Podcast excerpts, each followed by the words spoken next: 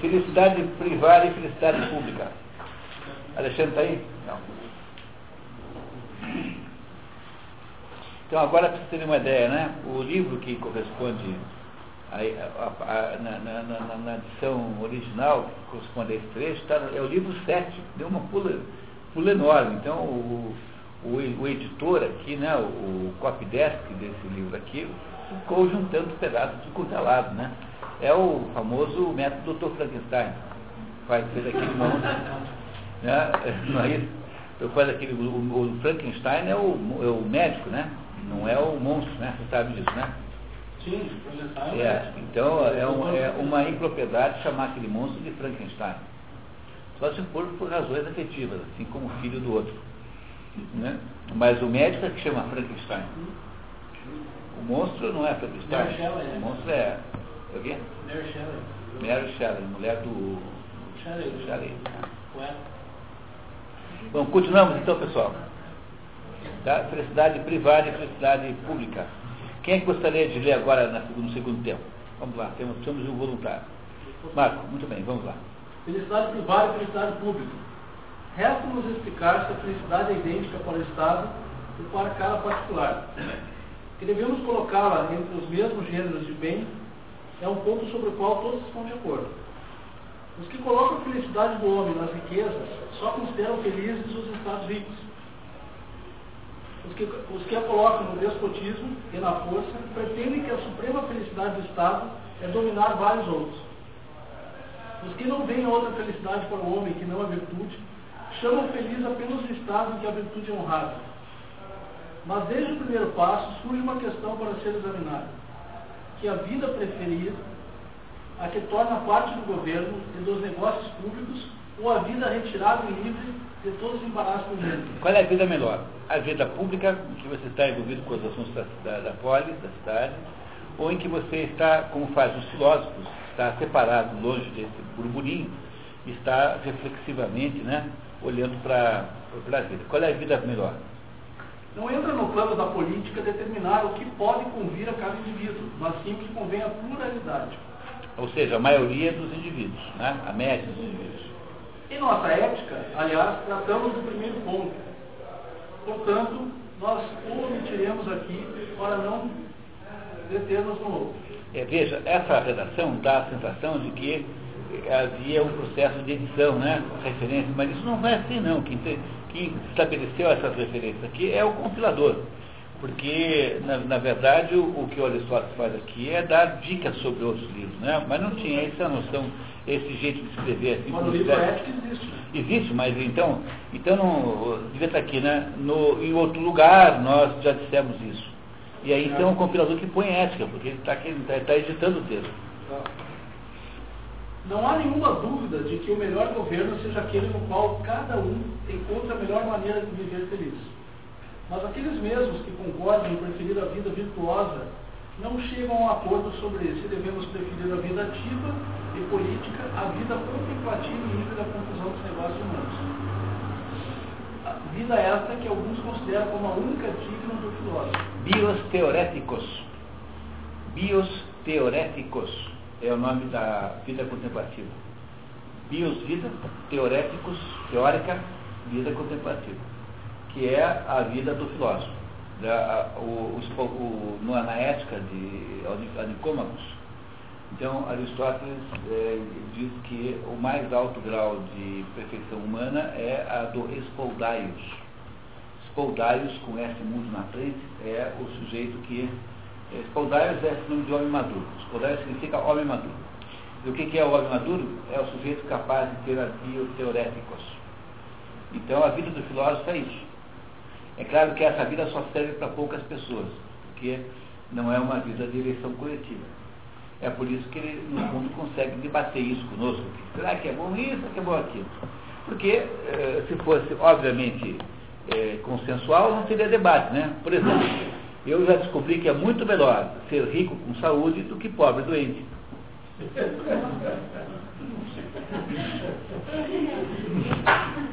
Alguém quer debater o assunto? Entendeu? Só tem debate onde possa haver uma contraposição a isso. É Entendeu? É muito melhor ser pobre com gente com saúde que pobre doente. Né? Não é isso? Então aqui com há dúvida porque é possível escolher, né? É isso que ele está nos contando. Com efeito, esses dois gêneros de vida, a vida do filósofo e a carreira política, foram escolhidos por todos os que, tanto antigos quanto modernos, tiveram a ambição de se distinguir por seus méritos. E certamente não é de pouca importância saber está a verdade. Então, vida, vida teorética, teórica, primeira casta. Vida política, segunda. A terceira casta ele já despreza, já não dá importância, porque a terceira casta está preocupada com o enriquecimento pessoal, que é essa uh, má vontade que ele tem para com o comércio, a atenção, etc. Uhum. Então, na verdade, ele combina isso com a própria, com a própria concepção hindu do mundo, de que as castas, as duas castas que estão acima, embora os hindus deem importância também para a terceira, mas as duas castas que estão acima, que é a casta brahmana e é a casta guerreira, têm, de alguma maneira, uma responsabilidade maior. Tá? Então, você vai virando tudo e acaba chegando sempre nas mesmas ideias, que é uma coisa normal, porque a verdade é uma só. Né? Continuando. É próprio da sabedoria, tanto de cada homem em particular quanto de todo o Estado em geral, dirigir suas ações e sua conduta para o melhor fim. Ora, muitos pensam que comandar seus semelhantes é, é semelhantes aqui, por favor, tá? É vizinhos. Semelhante no sentido de vizinhos, outros povos. O jeito que está aqui dá a intenção que possa ser o próprio, o próprio compatriota, né? Mas não é não, está comandar uh, outros povos. Se praticado com despo... Só vou Ora, muitos pensam que comandar seus semelhantes, se praticado com despotismo, é uma grande injustiça, mas que, se comanda politicamente, não é uma injustiça, mas somente um obstáculo à própria tranquilidade. Alguns, pelo contrário, julgam que a vida ativa e consagrada aos negócios públicos é a única digna do homem e que jamais se acharão na vida privada tantas ocasiões de exercer cada virtude quanto no trato dos negócios públicos no governo do Estado.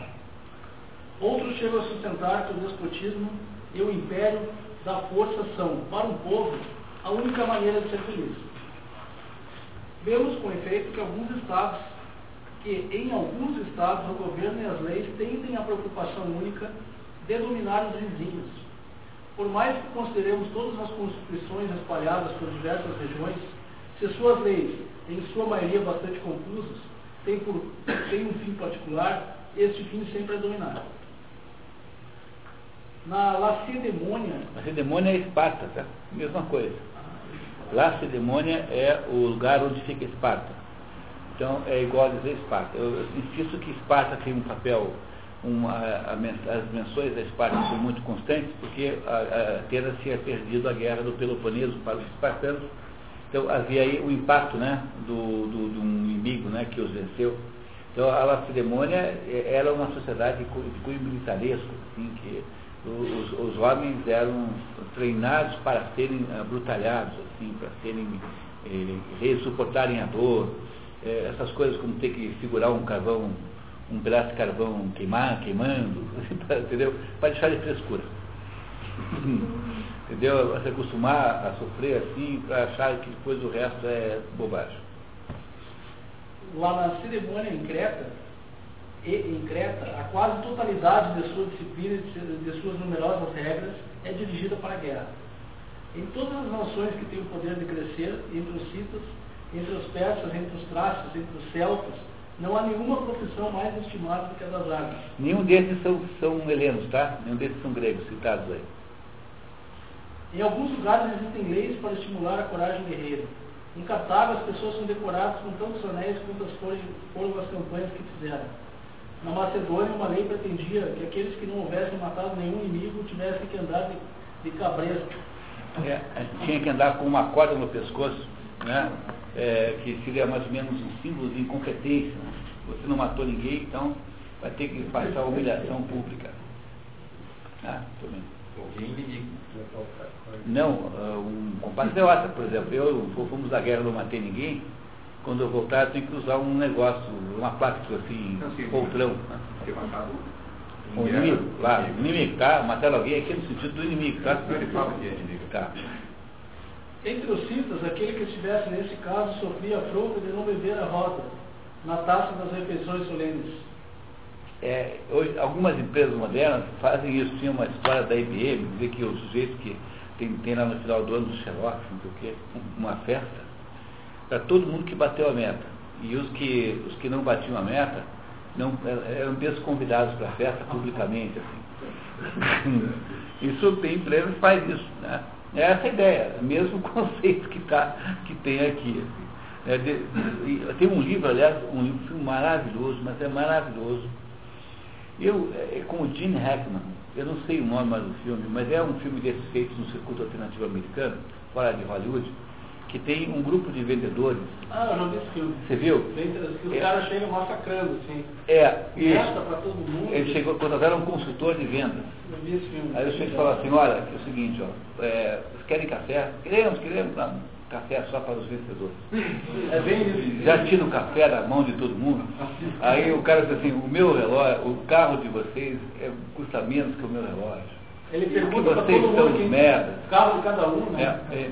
E, esse, e, eu, e tem o sujeito que é o vendedor velho, que está assim já perdendo o traquejo, e, e que está decadente. Né? É um filme tão bom, é um filme maravilhoso. E, é, o Gene Hackman faz essa, esse papel. Mas ele é o consultor? Não, ele é o vendedor velho, que, que não bate mais meta nenhuma, e que faz uma tramóia lá para ver se. Porque o, a empresa publicava nos jornais dos Estados Unidos anúncios é, sobre determinados assuntos. Eu acho que era um terreno que eles vendiam, né? Aí as pessoas recortavam aquele negócio e mandavam. Então isso gerava uma espécie de cadastro de, de em linguagem de venda, prospect, né? Uhum. né? Prospect. E aí então eles distribuíam aquele cadastro nos vendedores e eles tinham que vender.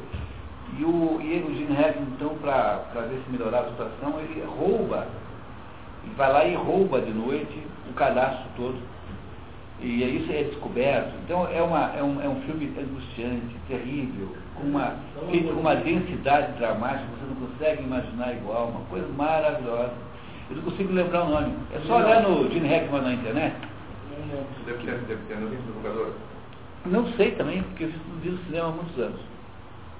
Passou na TV. Passou? É? é muito bem. E esse, esse, este é, essa, essa ideia não é nova, né? Dizer, de humilhar os, os, os, vendedores, né? né? Humilhar, entendeu? O jeito de andar com chapéu de burro na reunião de vendas. Já viu isso acontecer, Eloy? Não. Não, não. Mas está ficando bravo. Está ficando assim? Diz que Ambev faz isso, né? Ambev faz isso. Automaticamente isso já cai fora. É, tem, tem, eu me lembro que eu soube de uma empresa que colocava o sujeito de um burro, uma, um negócio de um burro, assim, um burro empalhado, e colocava um, uma placa no pescoço do burro escrito assim, José, José Munir, tal, porque aquele mês inteiro você ia ser o um jumento do mês. Eu não lembro mais, coisas desse gênero. André está dizendo aqui que a qualquer preço. Será que é isso? Eu não, não me lembro. Né? Os Continuamos. A Ibéria, nação belicosa, levanta ao redor das tumbas tanto soberiscos quanto, inimigos, quanto, quanto os inimigos o defunto matou. Em outras partes encontramos instituições semelhantes, ordenadas pelas leis ou estabelecidas pelo costume. Contudo, se quisermos prestar atenção a isto, parecerá muito absurdo que a política ensine a dominar seus vizinhos ou sem força. Com efeito, como erigir em máxima de Estado ou em lei o que não é nem mesmo ilícito.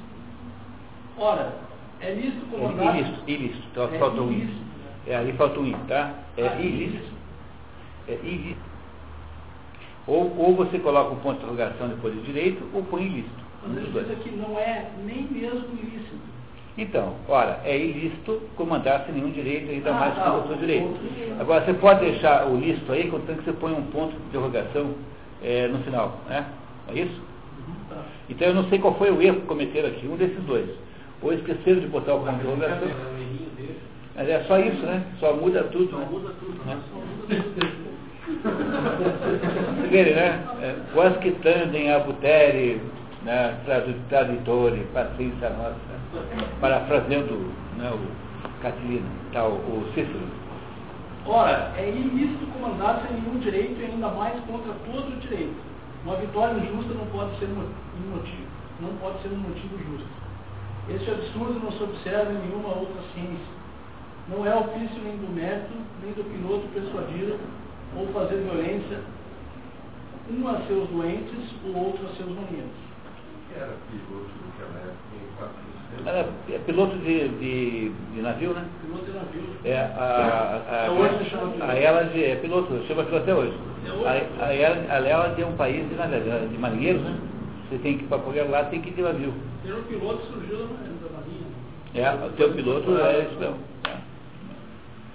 Mas muitos parecem considerar a denominação como objeto da política, e aquilo que não cremos nem justo nem útil para nós, não temos vergonha de tentar contra os outros. Eles não querem justiça no governo, a não ser para eles próprios. Mas, se se trata de comandar os outros, ela é a coisa com que menos se preocupam. Absurdo e revoltante, a menos que a natureza não tenha destinado uns a dominar e não tenha recusado a outros essa aptidão. Se ela estabeleceu esta distinção, pelo menos não se deve tentar dominar a todos, mas apenas os que só servem para ser submetidos, para serem submetidos. É assim que não se vai à caça para pegar os homens e comê-los ou matá-los, mas apenas para pegar os animais selvagens que são clandestinos. A estrutura não dá nem para a gente imaginar a possibilidade de achar que Aristóteles é um defensor da escravidão. Ele não é de modo nenhum isso, quer dizer, ele só. Porque a única escravidão que ele aceita como legítima é a escravidão equivalente ao que tem hoje um dia um empregado, quer dizer, é um sujeito que, que né, se escraviza no emprego. Ele não chama isso de empregado porque no tempo dele era escravo que fazia. Mas ele não, não tem nenhuma, nenhum sadismo nisso, muito pelo contrário, ele tem um enorme bom senso com a- com esse assunto. Então, temos que perder esse, esse preconceito contra ele, porque em nenhum momento ele nos convence do contrário, né? nos apresenta o contrário. Não existe Estado feliz por si mesmo, senão o que se constitui sobre as bases da honestidade. Então é para você imagine, né, que se a sociedade como a brasileira né, é constituída com base em todo, na filantragem absoluta de todos os tipos, como é possível produzir um, uma- uma- um Estado, uma cidade aqui que seja bem sucedida, se o, o governo é mentiroso, o governo é pilantra, malandro, o governo é extorsor, né, ex- extorquidor, você tem eh, todas as manipulações que você possa imaginar de todos os Uma, tipos. uma sociedade que a, a polícia não é a solução, mas é, é parte da É parte do crime. A, a- a polícia é um tipo de criminoso específico. Nunca lei funciona a lei de Gerson. É, não, mas é muito mais é, prático do que isso. Dizer, você vai, o, o policial dá uma batida, acha lá não sei quantos milhões de dólares e fica com o dinheiro para ele. Vocês acham que não? Então, é só você ver, os casos estão todos nos jornais. Dizer, o dinheiro que a polícia apreende, o dinheiro de roubo, a polícia divide entre ela.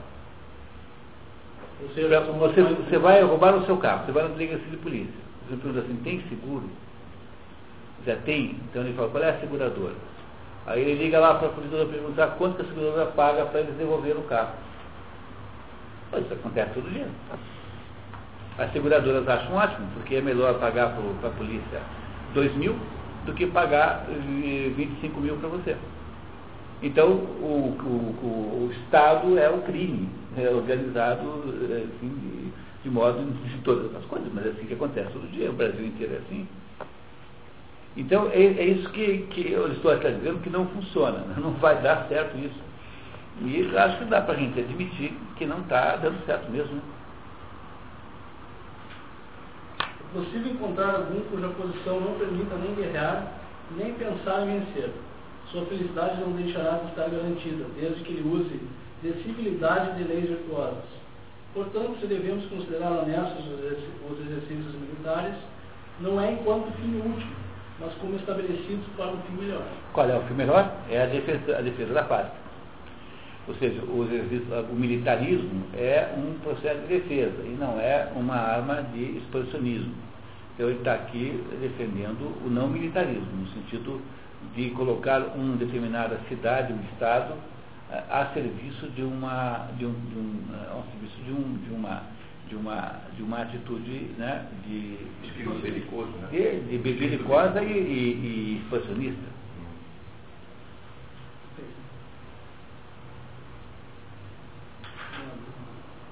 Um Um legislador. legislador, um legislador sábio só deve considerar o Estado no gênero humano, nas sociedades particulares em que é composto, a sua aptidão à vida feliz e o gênero de felicidade de que são capazes. Isto não significa que deva haver a mesma Constituição e as mesmas leis em toda parte. Se houver povos vizinhos, é prudente cuidar da maneira de se comportar para com eles, dos exercícios militares que essa circunstância exige e dos serviços que podemos prestar. É, os romanos diziam civis passem para bellum. É, civis passem, se querem paz, para, prepara bellum, guerra. Então, a, o segredo disso é você ter uma prontidão é, para a defesa da, da, do país. Mas é um, uma prontidão defensiva e não uma prontidão de expansão. É, os romanos, os romanos que eram expansivos achavam, né, quer dizer, os romanos que eram um país muito expansivo e eram muito mais belicosos que os gregos, ah, achavam que o segredo era a prontidão defensiva. Se vis passem né, para bellum Civis passem é, para... civis, civis é VIS. Passem, P-A-C-E-M, né, para P-A-R-A, Bellum com dois L's, M no final. Bellum. Bellum é guerra. Onde vem a palavra bélico. Onde vem a palavra belonave. A belonave não é um navio bonito. Belonave, entendeu? Belonave é um navio de guerra. Belonave é um. As coisas nem sempre são que parecem. Né? Tem uma expressão em inglês que é assim, man, man, é, é, man of war. Man of war não é, não é homem de guerra, mas é navio de guerra. Então todo tradutor cai nessa. Escrito assim, um homem de guerra. Aí subimos um homem de guerra e fomos para a Groenlândia. Então, como não fará muito sentido, né, você ter subido no homem de guerra e ido para a Groenlândia, você pode ter certeza que o sujeito subiu man of war por homem de guerra. Man of War. Man, como se fosse homem. Man of War é, não é homem de guerra, mas é navio de uma, uma bem um belo nave, equipamento. um belo equipamento. Bela nave navio de guerra. Então, vamos lá. Ah, Aí, mas é italiano, né? É, mas é italiano, não é, não é latim.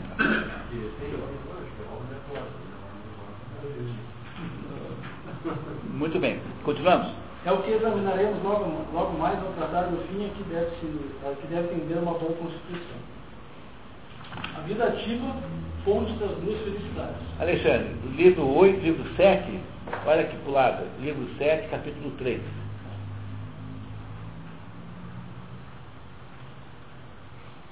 Ok? Vamos lá. Não tratamos aqui senão dos que concordam com o princípio de que devemos preferir a vida virtuosa a qualquer outra, mas que não estão de acordo sobre a sua aplicação. Uns não dão nenhuma importância aos cargos públicos e consideram a vida de um homem livre muito superior à que se leva na confusão do governo.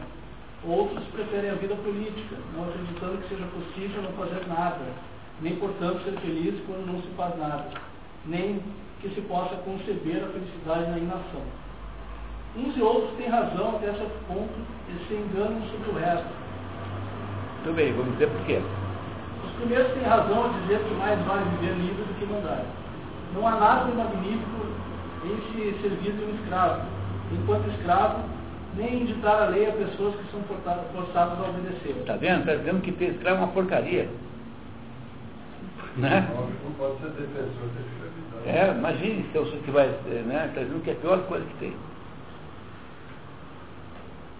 Mas não se deve acreditar que todo humano seja dominação. O domínio exercido sobre homens livres difere tanto do exercício sobre escravos quanto o homem nascido para a liberdade difere do homem naturalmente escravo, cuja definição demos no começo desse livro. Além disso, não é exato ah, elevar a nação acima da vida ativa, já que a felicidade consiste em ação, e as ações dos homens justos e moderados têm sempre fins honestos. É, a primeira coisa que ele está dizendo é mais feliz você não fazer nada, que é inação, né? Inação é sem ação. né? Ou você fazer alguma coisa. Então ele está comparando essas duas maneiras de vida, está dizendo que a vida de ação é melhor do que a vida de inação. Tá? Continuamos. Não devemos concluir daí, como fazem os segundos, que nada disso ocorre quando se tem nas mãos o poder, o meio mais seguro de executar projetos honestos. Que, assim, aquele que pode mandar não deve deixar o mando com um outro, mas antes deve tomá-lo dele, mesmo que seja o pai, o pai aos seus filhos, ou os filhos ao seu pai, os amigos a seus amigos, sem se preocupar com todas essas, essas considerações. Que devemos desejar exclusivamente o que há de melhor, e não há nada comparável à felicidade dos que nos proporcionam, mesmo contra a nossa vontade. Ou seja, ele está dizendo que algumas pessoas pensam que uh, o exercício do poder, mesmo tirânico, sem fins honestos, é melhor que qualquer outra coisa, porque é divertido obter tudo que você quer, né? Ah, muito bem. Isso poderia ser verdade se as empresas e atos de autoridade que nos tocam pudessem proporcionar-nos efetivamente o que para nós é mais desejável. Ora, isso é impossível estes pretensos governos iludem-se a si mesmos. Achando que o poder exercido assim apenas pelo poder é, no fundo, a solução. Para que seus procedimentos fossem toleráveis, seria preciso pelo menos que eles tivessem sobre nós o mesmo poder que tem o marido sobre a mulher, o pai sobre os filhos, o senhor sobre os escravos. Sem isso, qualquer que seja o sucesso ulterior, não pode justificar a injúria que nos fizeram antecipadamente ao violar nossa liberdade. Porque o pai tem um poder discricionário sobre os filhos, mas o, o, o, o governante não tem sobre os seus é, pares. Porque aqueles que são governantes serão governados e vice-versa. Então, não é, não é equivalente, quer dizer, a tirania não é, é passível entre iguais, como é entre pessoas que não são iguais, porque a família é caracterizada justamente por três tipos de subordinação. A do, do escravo ou do filho da mulher, completamente diferentes umas com as outras. E é, e é por isso que ele acha que não se pode é, é, passar para o mundo do Estado essa, essa atitude autoritária que é natural dentro da família, tá? que é esperado que exista na família. Entre semelhantes, a honestidade e a justiça consistem em que cada um tenha a sua vez. Entre semelhantes, tá? Entendeu? Apenas isto conserva a igualdade. A desigualdade entre iguais e as distinções entre semelhantes são contra a natureza, por conseguinte, contra a honestidade. Se, porém, se encontrasse alguém que ultrapassasse todos os, os outros em mérito e em poder, e tivesse provado o seu valor com grandes façanhas, seria belo ceder a ele e justo obedecer-lhe. Mas não basta ter mérito, é preciso ter bastante energia e atividade para estar certo com ele. E aqui há um ponto fundamental nessa história toda, é que o Aristóteles, embora reconheça a existência de uma possibilidade de governo aristocrático, e ele nunca entende a aristocracia como sendo um governo dos ricos, e só, vê, só chama de governo dos ricos uma perversão da aristocracia que se chama ou é, oligarquia, ou outro nome, plutocracia. Né? A plutocracia é governo dos ricos. Então, ele, no fundo, embora ache que teoricamente seja possível que haja um governo dirigido por aristocratas, se você pudesse pegar os melhores homens, os melhores homens foram, foram postos para governar, ele não tem muita uh, ceticismo com relação a isso ser possível na prática. É por isso que ele não irá sugerir um governo aristocrático puro. Né? Quando ele chegar na hora que ele vai dizer qual é o governo que é bom, ele não vai sugerir aristocracia. Porque ele acha que ela é mais teórica do que prática. Ele não acha que seja possível fazer isso puramente, assim, na sua plenitude. Isto posto, sendo, aliás, indubitável que a felicidade consiste na ação, a melhor vida, tanto para o Estado inteiro como para cada um em particular, é sem dúvida a vida ativa. Ademais, não devemos, como alguns imaginam, restringir a vida ativa apenas às ações que terminam fora, nem aos projetos que nascem na ocasião. Ela abarca também as meditações que tratam dessas ações e desses projetos, e que, além do contentamento que por si mesmos proporcionam, ainda tornam a execução mais perfeita. É, porque a vida não ativa inativa não é a vida filosófica, viu? Cuidado, hein? Porque a vida filosófica nem é uma vida ativa. Quer dizer, a vida inativa é aquela de não fazer nada mesmo, ficar a tarde inteira assistindo, vamos ver de novo. É? Vale a pena ver de novo, como é? Domingão do Faustão, que é você ficar contemplando a Rede Globo o dia inteiro. Tá? Essa é a vida ativa que eles estão aqui, é inativa que eles estão falando. Jamais somos tão, somos tão senhores da ação exterior do que quando ela foi precedida de exame e de reflexão. Olha, jamais somos tão senhores da ação exterior do que quando ela foi precedida da ação e reflexão. Porque há essa velha, digamos, essa velha dualidade, uma velha briga histórica entre vida reflexiva e vida ativa. Quer dizer, há um, uma, uma pressão para que a ação antecipe. Eu, toda vez da minha vida que eu vi coisas erradas no Brasil, projetos de todos os tipos, é, quase sempre a principal razão é a, a precipitação da execução. Você não entendeu muito bem o que é aquilo, você não entende bem quais são as consequências. Você vai fazendo. Porque é, é como se, é, se você não está fazendo, você seja é, não merecedor do salário, daquela remuneração. Como, como você não, não, não se dá o tempo de entender, então aqui as coisas na prática são todas erradas, porque você acaba fazendo projeto que não tem cabimento. É, tudo assim, né? tudo que eu vejo dar errado é assim é, a incapacidade que tem de refletir perguntar assim, o que é isso? Qual é o sentido disso? Então a gente vai fazendo assim uma ansiedade é, patológica, né? uma ansiedade patológica, porque tem que fazer, porque senão tem que ir, tem que ir e acaba fazendo bobagem. Está dizendo aqui Aristóteles o contrário, que nunca se é tanto senhor da ação externa quando você a precedeu por uma ação interna. Mas nós temos nos dois casos. A reflexão sobre o que você vai fazer pertence ao, ao, ao, ao item ação, também é ação. É assim que, em arquitetura, o mérito das obras procede da profunda meditação sobre as plantas. Os estados mais isolados não podem permanecer na ociosidade mesmo que queiram. Planta aqui é planta arquitetônica, tá? É. Tá, entendeu, né? Tá, muito bem. Os estados mais isolados não podem permanecer na ociosidade mesmo que queiram a não ser por frações de tempo e por intervalos. Se não tem comunicação com o exterior, há ao menos comunicação necessária de uma parte a outra. O mesmo ocorre com as cidades e com os indivíduos entre si. Nem mesmo o próprio Deus e o mundo inteiro seriam felizes se, além de seus atos internos, eles não se manifestassem exteriormente pelos seus benefícios. É, portanto, claro que a fonte da felicidade é a mesma para os estados e para os particulares. E esse comentário sobre Deus é um comentário extraordinário. Eu não sei se está no original, porque lembremos sempre que esse texto está copidescado. Se quiserem dizer uma palavra horrorosa, né? é assim que fala né, na indústria editorial, copidescado, foi editado. Então, pode ser que Aristóteles não tenha escrito Deus lá, ele tenha sugerido que é Deus e eu foi o compilador que botou Deus. Mas é, é, é aquela velha história, né? Já falamos disso. Por que é que Deus nos inventou? Ah, uma pergunta fundamental.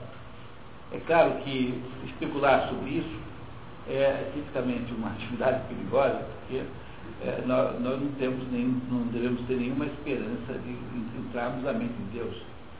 Mas, por outro lado, é, se Deus é, existe, alguma coisa deles podemos saber. Então, está aqui Aristóteles aparecendo como uma hipótese.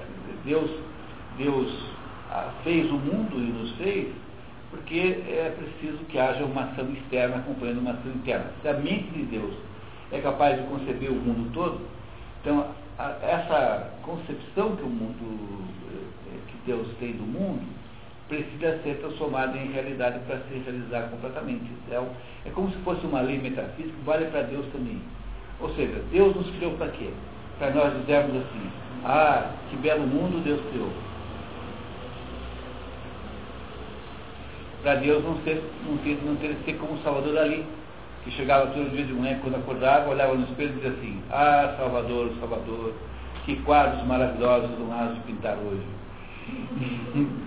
Como Deus não quer ser o Salvador dali, ele, ah, dali, dali, que quadros extraordinários vão pintar as hoje. Como Deus não quer ser o Salvador dali, nós quer que, quer que nós digamos isso. Aí, aí, aí nos deu o livre-arbítrio e surgiu um monte de ateu que fala que não teve bela bosta. É, e é justamente porque nós podemos dizer o contrário que passa a ter algum mérito, alguma graça no mundo. Porque se fôssemos apenas, se fôssemos condenados a automaticamente como um papagaio, não teria nenhuma graça na nossa própria existência. Justamente a graça da nossa existência é poder escolher não dizer isso. Aí que tem algum jogo. Tem isso, não tem jogo nenhum. Tá? O jogo acontece porque dá para jogar mais de um jeito, de mais de um jeito. É. Muito bem. Tem os, os é, Sam Harris, Christopher Hitchens, É. dizendo exatamente isso. né? São os ateístas aí, militantes aí, que acham que a, a existência de todas as coisas é aleatória, portanto é meramente resultado de combinações aleatórias produzidas pela natureza, sem nenhuma intervenção. É, O, o primeiro problema da, da declaração do ateísmo né, é que o ateísmo é uma declaração tecnicamente impossível, porque para você poder declarar que Deus não existe, você precisaria ter conhecimento da totalidade do conhecimento. Uma pessoa, para poder declarar que Deus não existe, precisaria ser possuidora da totalidade do conhecimento. Porque como é que você pode saber que não existe? Porque você conhece todas as coisas. Então, é, eu posso afirmar para vocês que não existe macacos, é, cachorros voadores, porque a não ser que dentro de um avião, né? Porque a gente já viu cachorros suficientes para poder dizer isso. Mas como eu posso afirmar se Deus não existe? Deus não existe, se eu não sei quase nada. Porque o, o sujeito que é ateu, eu também é o sujeito que diz que não sabe nada, que nós somos uma, um grão de, de, de areia. Então como pode o grão de areia atestar a não existência de Deus se ele parte da sua própria pequenez como hipótese autoproduzida? Porque ele é uma pessoa mais que É, o- Então, continuamos da eugenia e da educação. Então vamos lá. Da eugenia e da educação. Alexandre, esse é o livro 7, capítulo 13 do seu livro. Como é a própria virtude que, em nosso sistema, faz o bom cidadão, o bom magistrado e homem de bem, e como é preciso começar obedecendo antes de comandar, o legislador deve cuidar principalmente de formar pessoas honestas, procurar saber por quais exercícios tornará honestos os cidadãos e, sobretudo, conhecer bem qual é o ponto capital da vida feliz. Há na alma duas partes distintas, das quais uma, por si mesma, possui a razão e outra não participa dela, mas pode obedecer. Qual é a parte que não participa da razão na alma? Ah, as emoções e sentimentos. Tá? Então a alma é composta de razão e de emoção. E a- a- as emoções são, são, têm que ser controladas pela razão. Então você fica, fica o Hulk. O Hulk é o sujeito que não tem as suas emoções controladas pela razão. Entendeu? Você, quando você leva uma fechada no trânsito, você não tem, às vezes, não cogita a possibilidade de matar o, o- o outro motorista. Todo mundo que é normal já teve essa, essa vontade. Não, não- não precisa ficar com frescura. Todo mundo que é normal, já, se você nunca teve essa, essa vontade, você tá, tem um problema com ela. Porque a coisa mais normal do mundo é você imaginar a hipótese do assassinato. Mas você não o faz, porque uma- um, um mecanismo de controle das emoções aparece, e esse mecanismo de controle das emoções é, é diz assim, bom, não seja idiota, vou matar alguém por causa disso, só, eu pare. Então é a razão que impede que você mate alguém, porque só fechou você no fato é uma razão muito pouca, né? Você matar alguém por causa disso. Entenderam isso? Aliás, tem um livro que eu não, não conhecia, mas eu andei aí em umas férias, que, que se chama Controle Emocional, eh, eh, Controle do Narciso Irala. Um, olha, eu, eu nunca leio o livro de autoajuda, mas esse livro de autoajuda emocional e cerebral. é, é uma maravilha, viu? É é? É Controle Emocional e Cerebral. É um livro de um padre que, sem enganar você, sem dizer que você, por exemplo, porque os livros de autoajuda são assim, né? Então, é assim, o sujeito, é, no fundo, devia dizer para você que você é um analfabeto ah, total, mas ele fala para você que você tem QI emocional. Entendeu? Será que você não tem QI mental? Então ele inventa que você tem QI emocional. Então, é, ele, em vez de dizer para você que você não tem a menor ideia do que é espiritualidade, ele diz que você é um guerreiro da luz. Entendeu? Então, os livros de autoajuda são todos mentirosos e tra- tra- tra- tra- trapacedores. E esse aí não, esse é um padre que não tem a menor pretensão nada disso, que diz assim, olha, a gente precisa aprender a fazer certos exercícios. E são todas coisas de um bom senso tão extraordinário não acredita. Chama-se Narciso Irala, o nome do padre, um, um jesuíta. Narciso Irala. Há conceitos preciosíssimos de como aprender a dormir melhor, como aprender a controlar a raiva, como aprender a, a criar a atenção, como aprender a ter mais atenção, coisas muito práticas, sem nenhuma mistificação de nada. Eu faço. Não, é, eu acho que é espanhol, mas não tenho certeza. É Narciso, Narciso Irala. Controle emocional e cerebral. Irala é assim, I, é Índia, Romeu, Alfa, Lima, Alfa. Agora sim, né? Índia, Romeu, Alfa, Lima, Alfa. É um livro da década de 40, foi escrito nos 40 e pouco, já morreu o padre. E, e, é, um, é um livro muito, muito, muito bom. Eu, eu, eu recomendo fortissimamente. Tá? Narciso Irala, um padre jesuíta, mas não sei de onde, mas de, de, de fala castelhana. Né? Qualquer dos países aqui. Tem tradução? É. Tá? Tem aí a edição brasileira. Só que nós estamos compilando a lista paralela aqui, né? Pois é. Cada aula tem uma lista. Bom, e aí o. Entendeu? Então o que Aristóteles está dizendo é isso aqui é a mesma coisa. Está dizendo o seguinte, que a parte da, da, da alma que é emocional tem que ser controlada pela parte racional. Porque senão você passa o dia inteiro é, apenas destilando emoções, a pessoa que vida terrível é isso, de ódio, de raiva, de espanto, é uma vida impossível. Então você tem que perguntar, né? Dizer, a ideia é. Eu, comigo acontece o seguinte fenômeno, eu vou ler no jornal e vou ficando absolutamente emputecido. Então chega uma hora em que eu estou me sentindo mal. Daí eu, o que, que eu faço? Assim, por que é que eu estou assim? E daí eu pego e volto nas notícias que me aborreceram e releio e exorcizo, para poder não sair uh, furioso da leitura do jornal. Porque você tem que perguntar, a razão de perguntar para as emoções por que elas estão existindo. Né? Se não é que você não deva ter emoções, você não deve deixar se controlar por elas. Porque controlar-se pelas emoções é uma maneira muito é, ruim de viver a vida. As emoções são água, né? É, é tudo muito moldado, é tudo muito. É isso que ele está dizendo aqui, que a parte racional tem que controlar a parte sentimental. Pertence a essas duas partes as virtudes que caracterizam o homem de bem. Conforme esta distinção, é fácil decidir em qual das duas partes reside o fim a que todo homem deve se propor. Ou que todo homem se deve propor. O menos bom está sempre subordinado ao melhor por sua destinação. Observa-se isto tanto nas obras de arte quanto da natureza. Ora, a parte que goza da razão é sem dúvida melhor. É, eu, eu fiz muito esforço para tentar entender o que é que ele queria dizer com isso. Procurei nos outros livros para ver se não era aí uma, uma, uma diferença de tradução. E eu não entendo de fato, não sou capaz de explicar para vocês o que ele quer dizer com nas artes da natureza, o menos bom está a serviço do bom. Pode ser, porque o, o Aristóteles escreveu dezenas de tratados de assuntos naturais, né? Então, ele pode estar dizendo que o esterco está a serviço da, da, da, do florescimento da planta que dá a flor.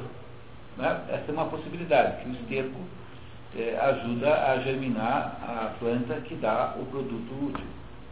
Deve ser alguma coisa assim que ele está dizendo, mas no caso das artes, embora aí artes não se deva compreender no Aristóteles em grego nenhum artes como sendo artes modernas, é, de, como, mas como sendo atividades. É, é ofícios, né? Ofícios, né? É, ofícios.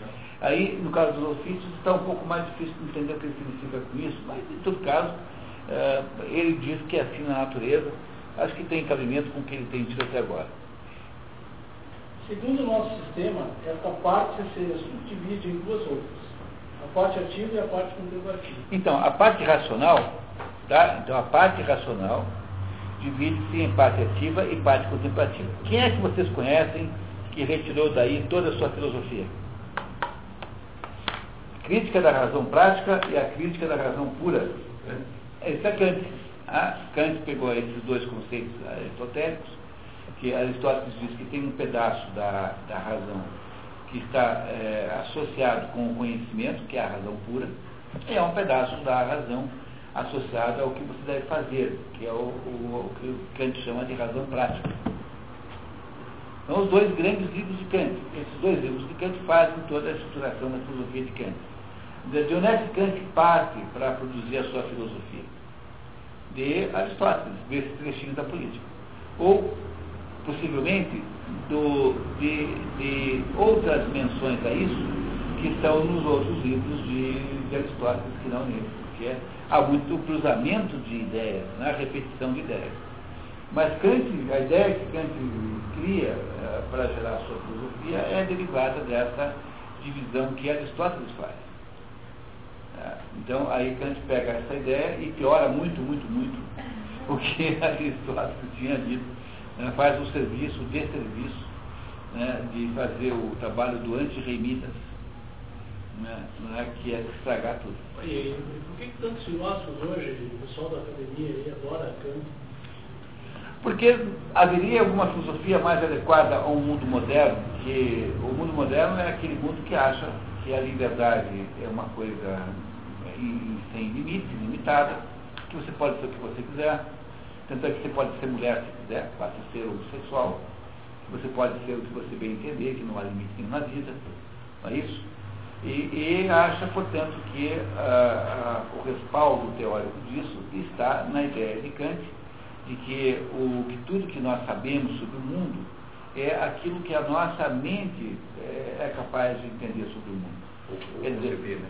o mundo é alguma coisa que não faz sentido nenhum é, é, sem a nossa mente é, justificar. A nossa mente ela é, ela é a, a, a, a balizadora da realidade. Quer dizer, os dados que estão aí no mundo, as sensações, os fatos do mundo, são todos dados brutos, brutos que não têm significado nenhum em si próprios. Né? Então, aquilo que Kant chama de Ding an sich, são coisas em si. Dinge an sich, em alemão, coisas em si. Essas, é, essas coisas, que são também chamadas números, né? são as coisas que os seus, os seus sentidos captam e, no seu, e no seu, na sua mente existe um aparato de recepção das coisas em si, chamado formas a priori, e essas formas a priori dão àqueles dados da realidade uma estruturação em que finalmente aquela coisa é criada. Então, Kant acha que a realidade não é criada em si própria, mas ela é, um, é uma coisa, ela é um construto mental. Essa ideia kantiana não podia ser melhor. Vocês entenderam o que eu estou contando para vocês? Eu estou tentando explicar bem, às vezes eu posso dar palavra, entendeu? Ótimo. Pode, qualquer momento, lembra do nosso acordo de não deixar nada passar, né? Então, para Kant, a realidade é um construto mental. E poderia ter filosofia melhor para um mundo que não aceita que haja verdade nenhuma, que, que pregue o relativismo moral, entendeu? Matar alguém é errado, mas depende, calma. Tem que ver se, em que circunstância foi morto. História de filme, né? Do Quem Somos Nós, acho que é, né? É, aquela pobre mulher, aquela, aquela, como é o nome dela, aquela mulher do filme? A tal da Amanda. Amanda é uma, uma moça é, surda, que é muito infeliz, porque ela, além de ser surda, é completamente deprimida, e ainda por cima deu, teve um casamento infeliz, e essa moça então começa a andar pela rua, em Portland, Oregon, e eh, vai encontrando pessoas exóticas assim que fazem comentários extravagantes para ela. Tipo assim, olha, ah, tem lá uma pessoa lá mostrando no metrô a tal da experiência lá de um, um, um japonês que acha que a água, um pote de água em que você escreve amor, é, gera uma modificação na molécula de água, na forma da molécula, é, é diferente do que quando você escreve é, ódio. Ah, aí aparece um outro jeito assim, olha, se você, se você quer saber a verdade, você pode até andar sobre as águas se você quiser, mas tem que querer mesmo. Aí aparece um outro, um, um criolinho jogando basquete e fala assim, olha, na verdade, é, é, eu estou em todos os lugares, o mundo são todos, mais de um mundo ao mesmo tempo, você só vê um porque você está querendo só ver um. Mas há muitos outros mundos ao mesmo tempo. E em cada maluquice aparece um, um maluco aí, metido a físico, com um jeito assim é, estranho, tá? e que faz um comentário assim de ah, física quântica, é que, que, é que garante que isso é assim mesmo. Tá? E aí você vai mais ou menos ouvindo esse besteirão todo, né? e aí você chega uma hora aparece então finalmente a pessoa-chave, que é uma, uma mulher de de vermelho, que se apresenta como uma dona de casa chamada Darlene alguma coisa, mas na verdade não é ela que está ali. Está ali a Ramta. Ramta é um espírito que tem 40 mil anos de idade que se casa com essa senhora e essa senhora é apenas o veículo, né, o, o channeler, como se diz em inglês, né, o canalizador daquele espírito. E ela então montou uma prosperíssima indústria de consultoria esotérica na Califórnia, para aproveitar né, o fato que ela é, na verdade, um espírito. E ela termina então essa história dizendo assim, você não entendeu ainda, Amanda, que você é Deus. Deus é você, você não sabia.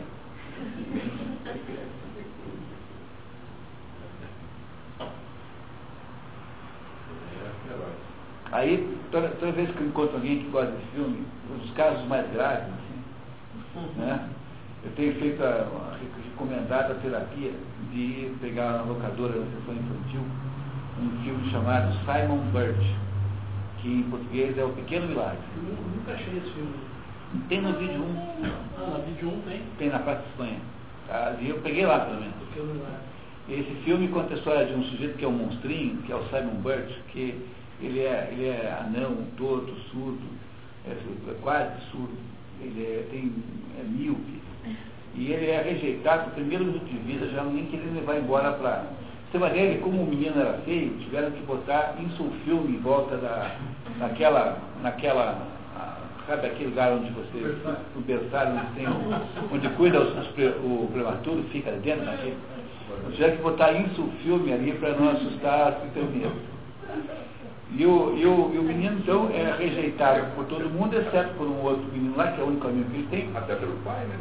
Ah, mas todo mundo. É. O, pai, o pai e a mãe não querem nem levar embora. Assim, não, deixa aí. Não, não, não vou levar a criança. Não, não. E, o, e, o, e, o, e ele tem uma vida desgraçada, porque ele é o. Tem todos os problemas que você possa pensar. Mas ele acha que Deus o fez daquele modo por alguma razão. Quer dizer, ele acha, ele, ele tem certeza que ele é assim por causa de um plano e não uh, de modo. Uh, essa é aquilo que se chama de, de fé e esperança né, no, nos, nas estudos teologais, que é você imaginar que aquilo que acontece com você, aparentemente é ruim, é, tem algum sentido. Então, o Simon Bird aceita todo aquele seu destino com um enorme estoicismo, né? com, com, com, grande bondade pessoal, porque ele acha que, o, que há um sentido naquilo, e esse sentido ainda não foi revelado, mas será revelado em dado momento. Então a diferença é que o Simon Birch, ele vê naquela situação que ele vive é, algum sentido, ele vê aquilo como uma aparência de alguma coisa que está por trás, enquanto que a Amanda é rebelada com o fato que ela é, ela é surda e mal casada. Então, enquanto a Amanda é ensinada por esses, por esses gurus da nova era a inventar um mundo, que inventar outro mundo, apagar isso e inventar outro, como se ela tivesse esse poder, afinal de contas ela é Deus, né? O Simon Bush pergunta assim, ele submete diz assim, olha Deus, eu sei que você me fez assim por alguma razão, eu confio na sua, no seu discernimento. É, só tem esse título para quem assistiu esse filme. Para quem assistiu e gostou, tem que ver três vezes o Simon Burke. Não, não, não, não, não, não é capaz de recuperar. O amigo dele é o Jim Carrey, né? É, é verdade. O, o, o, o que conta a história. É, é isso, né? Então ele não tem aquele lado enlouquecido, né? Jim Carrey. É o outro ator, mas é bem jovem. O Jim Carrey é bem jovem, bem jovem. Bom, em, em, português acho que é o pequeno milagre, mas em, em inglês é Simon, né? Simon, né? Bert é Bravo, Índia, Romeu, Charlie, Hotel. Tá? Bravo, Índia, Romeu, Charlie, Hotel. Bert. Tá certo? Viu? Pelo menos vai servir esse curso para vocês aprenderem o alfabeto fonético internacional. Depois, se quiserem, eu digo vocês anotam aí eu conto para vocês todas as letras aí. Vamos lá? Então tá. É?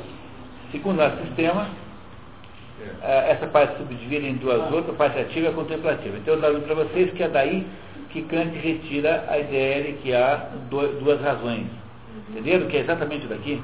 Porque Aristóteles está dizendo isso, que tem a, razão ativa e a razão con- contemplativa. O que é a razão ativa? É a razão ligada ao fazer humano, ou seja, às ações humanas. É a razão prática. né? É a, a prática. Isso que é, que é, chama de- é o que os Kant chama de razão Vernunft. né? Felipe. É, isso. Tá? Então, é isso, é isso o que o Kant chama de contemplativo é razão pura, Rein. E o que ele chama de ativa é, é, é- é o que aquele Aristóteles, o que ele chama de, de, de, de prática é o que partes, né? Não é, acho que é não, não é partes, é partes. Tá? É o que Aristóteles chama de ativa.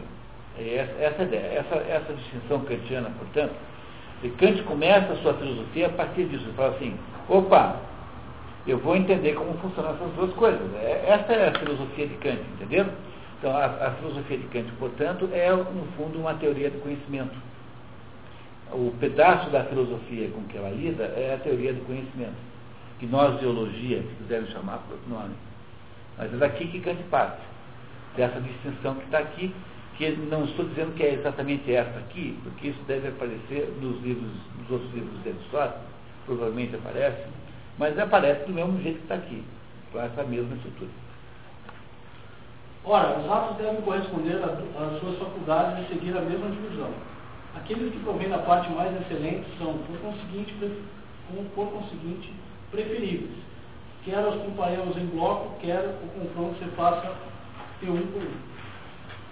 Toda a vida se divide entre o trabalho e o repouso, a guerra e a paz. E todas as nossas ações se dividem em ações necessárias, ações úteis ou ações honestas. É, aqui tem um erro de tradução, em ações necessárias e úteis. Tá? Ou, menor, ou úteis, tá? Ou úteis. E ações honestas, mas honestas aqui no sentido de coisas ótimas. A melhor traduzida é coisas ótimas. Então as nossas ações são assim, você vai trabalhar porque é necessário e útil para você ter um dinheiro em casa, mas você poderia usar ao mesmo tempo a outras ações que não têm sentido de trabalho, mas sentido de reflexão, por exemplo. Então, eh, são ações, ações necessárias ou úteis, ou úteis, e ações honestas. Essa é a melhor tradução. Devemos estabelecer entre elas a mesma ordem que entre as partes de nossa alma e seus atos. Subordinar a guerra à paz, o trabalho ao repouso e o necessário, o útil ao honesto. Viu? Aqui ele acertou. Necessário ou útil. Tá? Aqui está certo.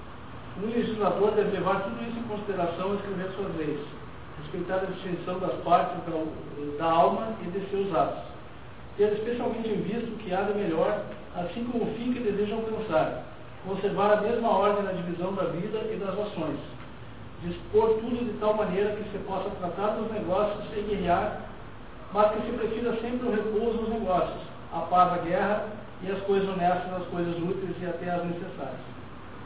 É de acordo com este plano que deve dirigir a educação das crianças e a disciplina de todas as idades que dela precisam. Nunca esquecer aqui que Aristóteles está o tempo todo procurando o, o eu daimon, ou seja, a felicidade humana no sentido de ser uma, de ser uma realização das potências humanas e não apenas da busca do enriquecimento. Então ele já nos disse lá no começo que ele não reconhecia como parte da economia, ou seja, como parte da gestão da casa, da família, a busca, digamos assim, desenfreada e, e, e, e sistemática de enriquecimento no geral. Continua dizendo isso, entre uma ação enriquecedora, que é desonesta, e entre uma abstenção da ação em prol da honestidade, você deve abster-se da ação desonesta em prol da honestidade. Quer dizer, tem que ser capaz na vida de dizer assim, isso eu não faço. Então, seja um médico que não faz um aborto, seja um, médico que não faz uma determinada operação porque ela tem um grau de risco é, incontrolável é, e que pode ser dispensada, pode ser transformada em outra coisa qualquer, seja alguém que, que se recusa a cometer um, um ato de é, benefício próprio é, em função de uma honestidade, enfim, essas coisas são, são as coisas que tornam o homem um homem. É, o homem só se realiza a partir dessas atitudes e não a partir de uma visão de acumulação desenfreada de bens, é, agindo então tiranicamente com relação aos outros, em relação. É isso que está descontando aqui. Está dizendo que a educação tem que ser assim, é para isso que serve a educação. Então, toda vez que eu falo de educação com alguém, é, eu digo assim, educação é uma coisa mais simples do mundo para entender. Educação é você passar para as crianças os melhores modelos. O melhor modelo de, de assar o nariz, uma nariz depois a outra. O melhor modelo de escovar os dentes. O melhor modelo de tratar os mais velhos. O melhor modelo de tratar as mulheres. O melhor modelo de estudar. Uma, o Martin né? o melhor modelo de, de, de filosofar, o melhor modelo de dirigir um automóvel, isso é educação. Então, se você não parte da ideia de que a função da escola é fazer isso, para que serve a escola? Como a escola, como os professores não sabem que modelos são esses, então, no lugar de aprender, eles ah, inventam que transformaram a escola numa é, fabricação de chatinhos e penteirozinhos, que é achar que a escola é para formar cidadão, não sei o quê, essas bobagens aí. Mas tem uma vizinha, uma menina de uns 7, 8 anos, que fica jogando bilhetinhos embaixo da minha porta assim. Você já separou o lixo hoje?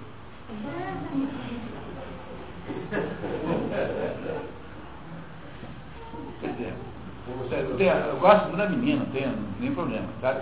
Mas é assim, é, isso é uma coisa que ela inventou na escola, também, que acham que ensinar é você criar crianças delatoras, crianças penteiras, crianças propagandistas, ou seja, é transformar a escola em a massa de estudantes em massa de manobras de projetos políticos de adultos. É a maior sacanagem do mundo, porque eles não sabem botar crase, eles não sabem falar direito, eles não sabem assar o nariz e ficam aí enchendo o saco que você fuma. Quer dizer, ficam se colocando como, como, como é, né, como fiscais, do, fiscais do, da moral pública com oito anos. Entendeu? Então ficam fazendo proselitismo de, de modismo e de atitudes politicamente corretas. Então a escola não foi feita para fazer modismo, mas a escola foi feita para fazer uh, ensinar as crianças os melhores modelos. E a única boa razão para você mandar uma criança para a escola. É só isso, no fundo, que é educação, resumo que é isso. Agora, há técnicas e técnicas de fazer isso, mas é uma outra questão didática. Mas, em princípio, é melhor qualquer aula, seja como for, que tenha os melhores modelos, do que uma aula maravilhosamente eletrônica com os piores modelos. Eu tenho um problema essencialmente grande com isso, porque eu me recuso a usar qualquer espécie de instrumento eletrônico. Eu não dou aula com, com, com PowerPoint, porque aula, na verdade, é uma navegação em alto mar. É você sentar e conversar com as pessoas sobre um certo assunto. E, e, e, e o problema é que isso é crescentemente visto como antipatia. Todo lugar onde eu vou fazer palestra, mas cadê o seu PowerPoint? Cara? Não tem mais. É, mulher, você passar aquele, aquele formulário para a gente avaliar o seu curso, na parte é, recursividade. É, recursividade. Então eu fico imaginando que não, recursos audiovisuais. Audiovisuais. Quer dizer, que, audiovisuais. bobagem é você ir lá falar um monte de besteira com, com, com não sei o quê. Pior de tudo que tem esses negócios de, de PowerPoint é que o sujeito não resiste à tentação de infantilizar o grupo. Então ele não vai conseguir resistir à ideia e colocar o Snoop no meio lá, fazendo uma piadinha. O Garfield vai pegar e vai escanear uma piada no jornal, botar o Garfield. Aí vira uma aula que é um desrespeito às pessoas, porque são pessoas adultas que estão tratadas como cretinos. Porque o, o, sujeito fica apaixonado por aquela brincadeira de PowerPoint, quê? e o, vai ver o conteúdo daquele negócio tem nenhum. Então é muito melhor. É, é o pior de tudo, né? Parece que você copiou a aula do livro. Então não tem nada mais desvalorizante de uma aula do que recurso eletrônico desse aí. E, e, você não consegue mais contar com as pessoas que você não vai usar. Porque há uma expectativa generalizada de que é impossível dar aula desse jeito, sentar e conversar. E todo mundo tem uma expectativa da pirotecnia do negócio e não do conteúdo. Que é uma tristeza. Muito bem, então o Aristóteles está nesse momento aqui nos falando de educação, entenderam, né? É, vamos ver o que, que ele nos conta mais sobre esse assunto. Vamos lá. Fim pacífico da educação. Acho que nem aqueles entre os povos da Grécia que hoje são considerados os bem mais constituídos politicamente, nem os autores de suas constituições viram qual era o melhor objetivo da vida social e não dirigiram a ele nem suas leis nem suas instituições. Longe de voltar a educação pública para a universalidade das virtudes, eles propenderam exageradamente para o que lhes parecia útil e capaz de fortalecê-los às custas dos outros. O que escreveram depois sobre isso tiveram opinião. O que escreveram depois sobre os isso? Os que? Os que escreveram depois sobre isso tiveram opinião mais ou menos parecida. Ao fazer o elogio da Constituição Lacedemônica, é lacedemônica, né? Aqui. Tem, aqui tem um errinho, né? Lacedemônica. admira o legislador por ter relacionado todas as suas leis à guerra e à vitória. O erro é fácil de refutar pelo raciocínio, e os acontecimentos deste século o desgastaram ainda mais. É que a, a Esparta tinha, depois de vencer Atenas, foi perdendo outras guerras. Então tinha dado errado Esparta já nessa altura. Por isso está dizendo, olha, adiantou botar uma constituição lá para criar um país bélico, se agora eles perderam tudo que tinham. Como a maioria dos homens tem mania de dominar os outros para obter todas as comunidades, Tigron e outros, eh, os que escreveram sobre o governo da La- Lacedemônia, parecem admirar seu legislador por ter aumentado muito seu império, tendo exercitado a nação dos, nos perigos da guerra. Mas agora que os lacedemônios não dominam mais e deixaram de ser felizes, e seu legislador envelhecer sua reputação.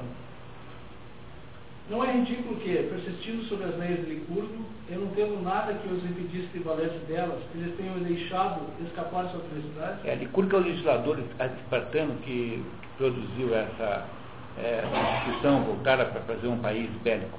Né?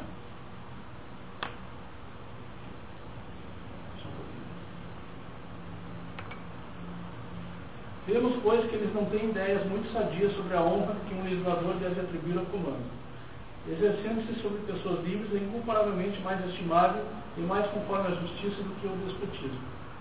Não é, sobretudo, nenhuma felicidade para o Estado, nenhum sinal de sabedoria para o, legislador treinar seu povo para vencer seus vizinhos. Disso só podem resultar grandes males, e aquele que for bem sucedido não vai deixar de investir contra a sua própria pátria, e, se puder, de assenhorar-se dela. É esta a censura que os lacedemônios fazem ao rei Pausânias, cuja ambição não se contentou com este alto grau de honra.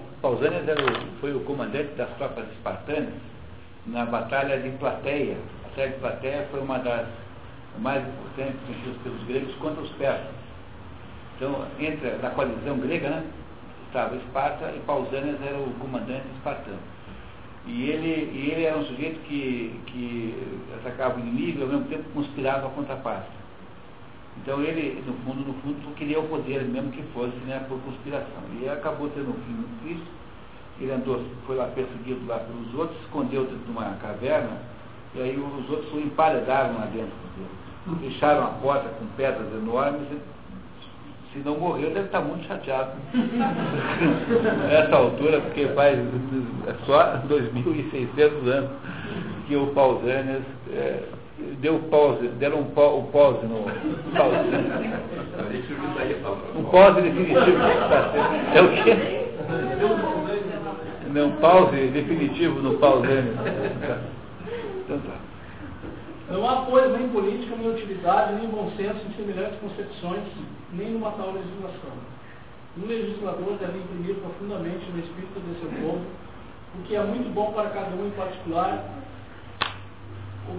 que, o que é muito bom para cada um em particular, o é também para o Estado.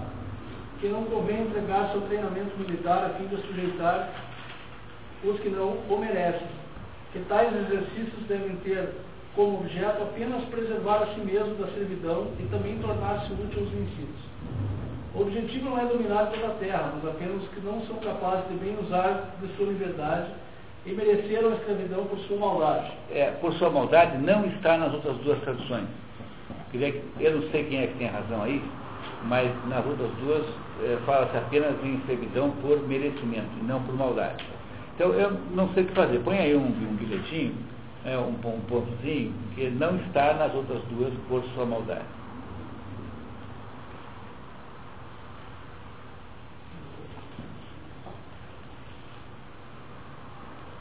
Que todo legislador deva subordinar a guerra e todas as suas outras leis ao repouso e à paz é o que prova a experiência juntamente com a razão. Ao fazer a guerra, vários estados se conservam, mas assim que conquistaram a superioridade, entraram em decadência, semelhantes ao ferro que se enferruja pela nação. Devemos então criticar o legislador que não lhes ensinou como viver em paz. É, nações militaristas só conseguem viver em guerra né? E nações, e nações, e nações é, normais não. Né? Sendo o fim o mesmo tanto para a vida pública quanto para a vida privada, a perfeição dos Estados não pode definir-se de modo diferente dos particulares. Não resta dúvida, portanto, de que se devem cultivar de preferência as virtudes pacíficas. Como já se disse muitas vezes, a paz deve ser o fim da guerra e o repouso do trabalho. Ora, nada mais de mais útil ao repouso e à direção da vida do que as virtudes que tem uso não apenas no repouso, mas sobretudo na ocupação.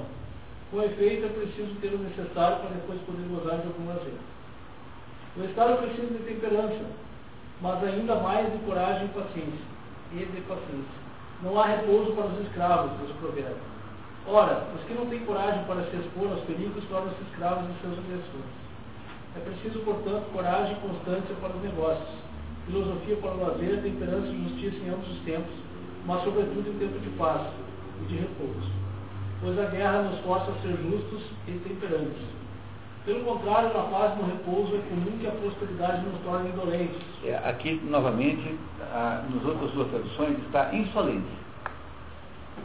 Insolente? É, embora indolente pareça mais natural, é, é, é, eu, em princípio, né, como as outras duas são do grego, isso lhes dá uma superioridade né, de uma credibilidade maior, porque o Mardak é uma coisa que tirou do grego e o tradutor do texto de Oxford também tirou do grego.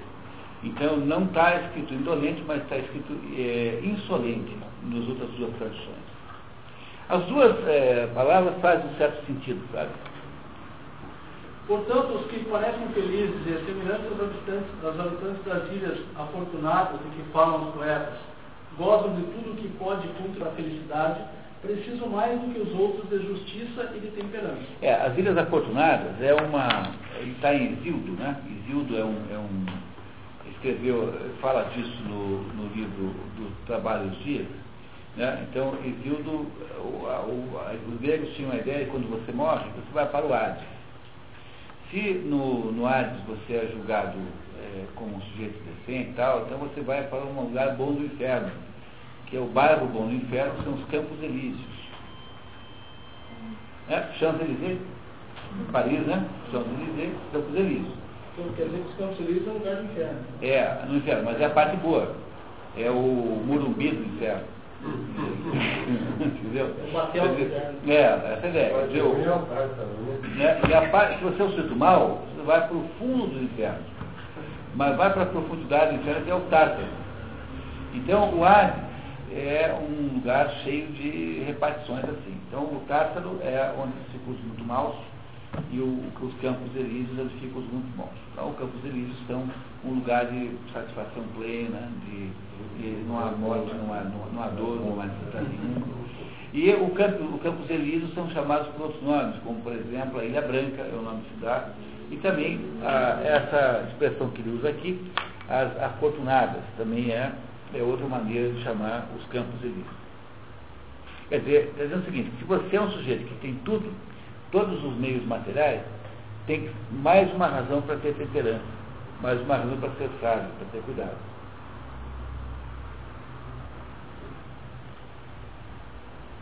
Quanto mais opulência.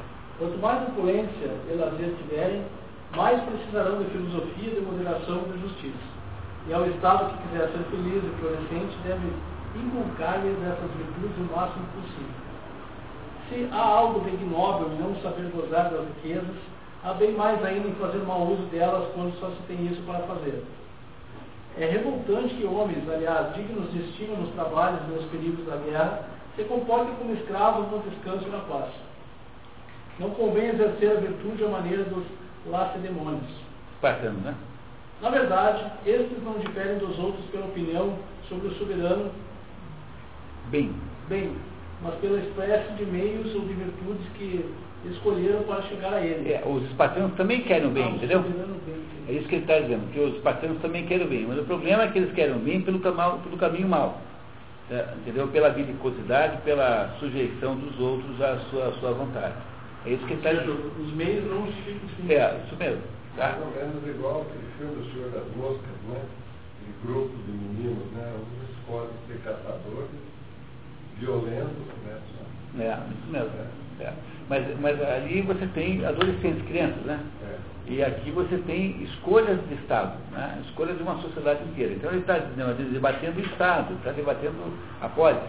Está dizendo o seguinte, que as escolhas feitas na polis, as escolhas feitas para, eh, voltadas para o meio chamado eh, expansionismo para resolver os seus problemas, não é uma maneira boa de conseguir o bem.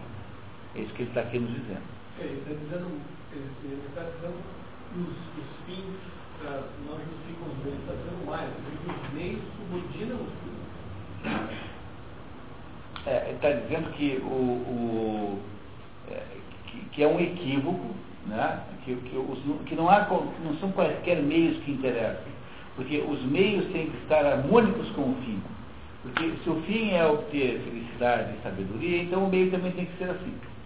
né? Então o meio tem que estar, ah, tem que estar harmonizado com o fim.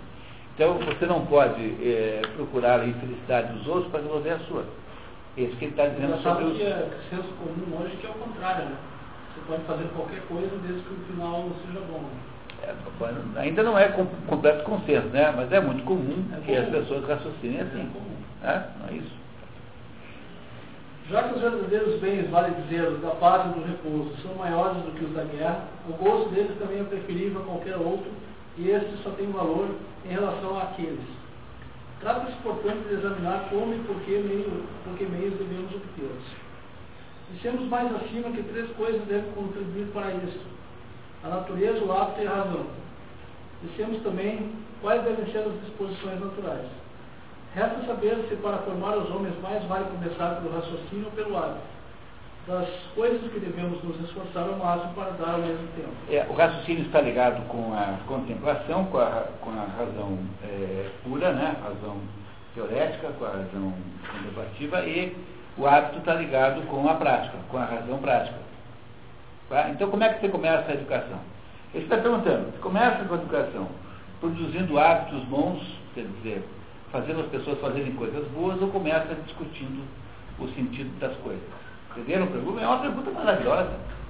É uma pergunta da qual você pode construir toda uma teoria da pedagogia. Então vamos ver como é que ele resolve isso. A faculdade que recebe a influência da razão pode, com efeito, afastar-se muitas vezes do fim e outras vezes também ceder ao domínio do hábito. É, Ele está dizendo que solução perfeita não tem. Às vezes é, funciona de um bem de um jeito, às vezes do outro. É evidente que neste caso, assim como em qualquer outro, o princípio de onde tudo procede é a geração do homem, mas não é o mesmo que aquele de que dependem seu fim e sua perfeição.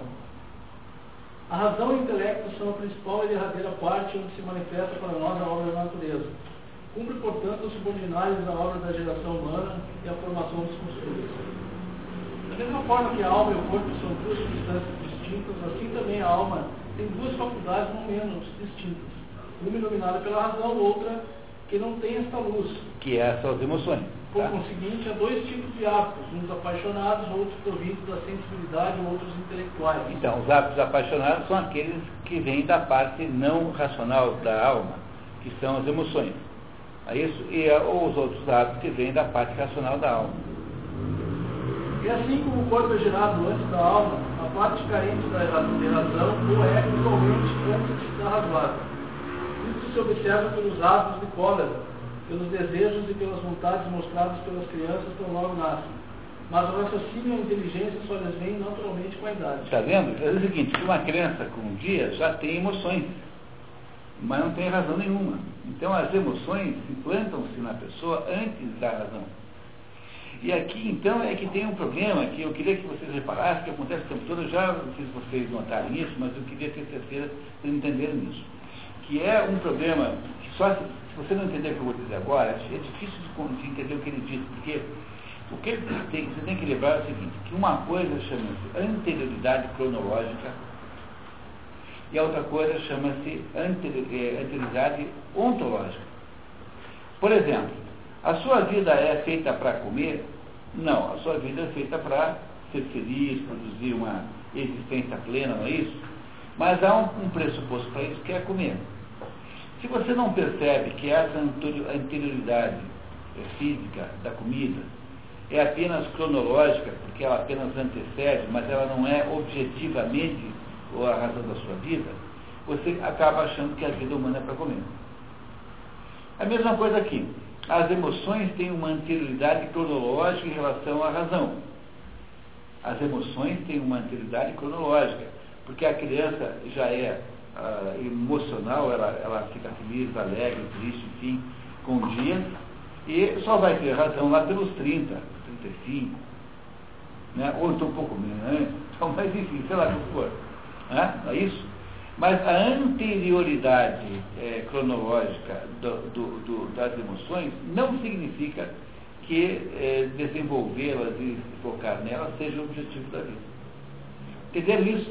Que algumas anterioridades estão em conflito. Às vezes, uma anterioridade cronológica não implica no sentido da existencial daquilo. Você pega um avião para ir para São Paulo. O seu objetivo, no entanto, não é andar de avião. O seu objetivo é ir a São Paulo para fazer isso ou aquilo. Então, a anterioridade cronológica da viagem não implica em que a viagem é o objetivo da sua existência. É por isso que a Andréa, no trabalho que ela fez sobre a, a, a comparação entre a pirâmide de Maslow e a teoria das quatro castas, ela diz assim, o fato de que todo mundo tem que comer para poder continuar vivo não significa que este fato seja o sentido da vida de todo mundo. E é, e é por isso que o, o Maslow está errado, porque o Maslow acha, o Maslow transformou o instrumento, o meio, no fim. Porque ele não compreende que há uma diferença entre anterioridade cronológica e anterioridade ontológica. Então, a, no fundo, no fundo, a anterioridade que interessa é ontológica, mas às vezes ela é subordinada a uma sequência cronológica específica que não é coincidente com ela. Entenderam isso, pessoal? Isso é um negócio de uma importância imensa entender. Tá? É, Para até entender coisas da vida prática, é um conceito aristotélico muito, muito importante. Tá? Convém, portanto, dar as primeiras atenções ao corpo as segundas aos instintos da alma, recorrendo todavia o intelecto ao tratar os apetites de alma, ao tratar do corpo. É isso. Então, embora você tenha que é, primeiro almoçar, então primeiro dar atenção à comida, você não quer dizer que a existência da criança possa, a educação da criança seja feita em torno da, a, da, da, dos aspectos é, nutricionais da vida humana dos aspectos sentimentais da vida humana. O que ele vai depois dizer, quando a gente conseguir continuar, é que ele é que, no fundo, você precisa desenvolver a razão, quer dizer, ao lado racional que dominará necessariamente os sentimentos. Mas você precisa fazer isso de, é, é, levando em conta que há uma anterioridade cronológica necessária, que é dar lá o peito para a criança antes de qualquer outra coisa.